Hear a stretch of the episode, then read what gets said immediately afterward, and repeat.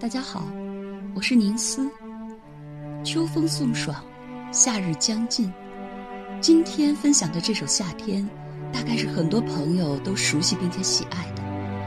乐曲的开始，悠扬低沉的大提琴声音略带伤感地拉开了序幕，而接着出现的钢琴声音，却让曲风一下子变得清新活泼起来，色彩也逐渐由暗转亮。弦乐跟着黑白琴键一起跳跃起舞，欢快的节奏和明朗的旋律，让人的心情快乐得要飞起，你会情不自禁的嘴角上扬，想随着节拍一起跳舞旋转。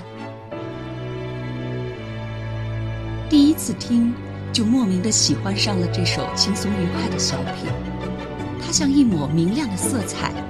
给原本沉闷的画布上增添了一股新鲜的活力，它像山谷里一股清冽的甘泉，丝丝缕缕滋润进你干涸的心田；它像一阵凉爽的清风，轻轻慢慢将你所有的烦恼吹散。后来才知道，它是出自日本电影《菊次郎的夏天》，据说这是一部十分温情的电影。讲述了不靠谱大叔菊次郎带着小男孩正南去东京寻找妈妈的旅途故事。虽然我没有看过北野武自编自导自演的这部片子，但是却分明嗅得到音乐中弥漫的那股浓郁的夏天味道。蓝天上被太阳晒得懒洋洋的云朵，青青山坡上热情绽放的野菊花。午后，树林里聒噪的蝉鸣；傍晚，池塘边合唱队一般的蛙叫；还有一个不知疲倦、疯跑玩耍的小屁孩儿，令人仿佛一下子回到了久违的童年时代。提起创作词曲的日本音乐家久石让，大概会唤醒很多朋友青春年少的美好记忆。他为很多电影作品创作了令人难忘的优美配乐，特别是宫崎骏的长篇动画片，从《风之谷》到《悬崖上的金鱼公主》，二十多年间，他们二人的成功合作给大家留下了太多温暖的回忆。喜欢在电影作品中引用古典音乐的中国导演姜文，也和他合作多次。姜文曾这样评价久石让：听到他做出来的音乐，觉得真的是比莫扎特好一点。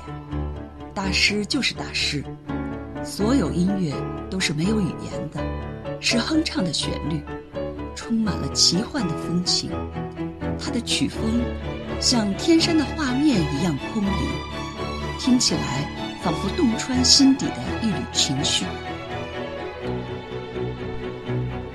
我也十分钦佩久石让这位音乐大师，他竟然可以将一首旋律与和声都如此简单的曲子，写得如此张弛自如、悠扬动人，将你的情绪深深感染，唤起你心底一股纯真的力量。这首曲子仿佛拥有一股治愈系的魔力，好像阳光能够驱散阴霾。无论你的情绪多么低落沮丧，听完这首曲子。心情都会变得明朗舒展起来。在夏日的骄阳正在渐渐远去的日子里，再听一听这首轻快明朗的《Summer》吧。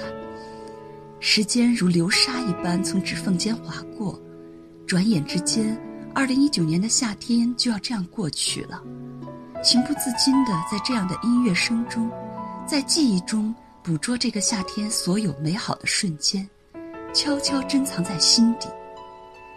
这个夏天很开心的一件事，就是凭着兴趣跟热爱，开设了这个彩虹乐章的公众号，和喜欢音乐的朋友一起愉快的分享音乐。一如十二年前的夏天，我加入乐道音乐网站的大家庭。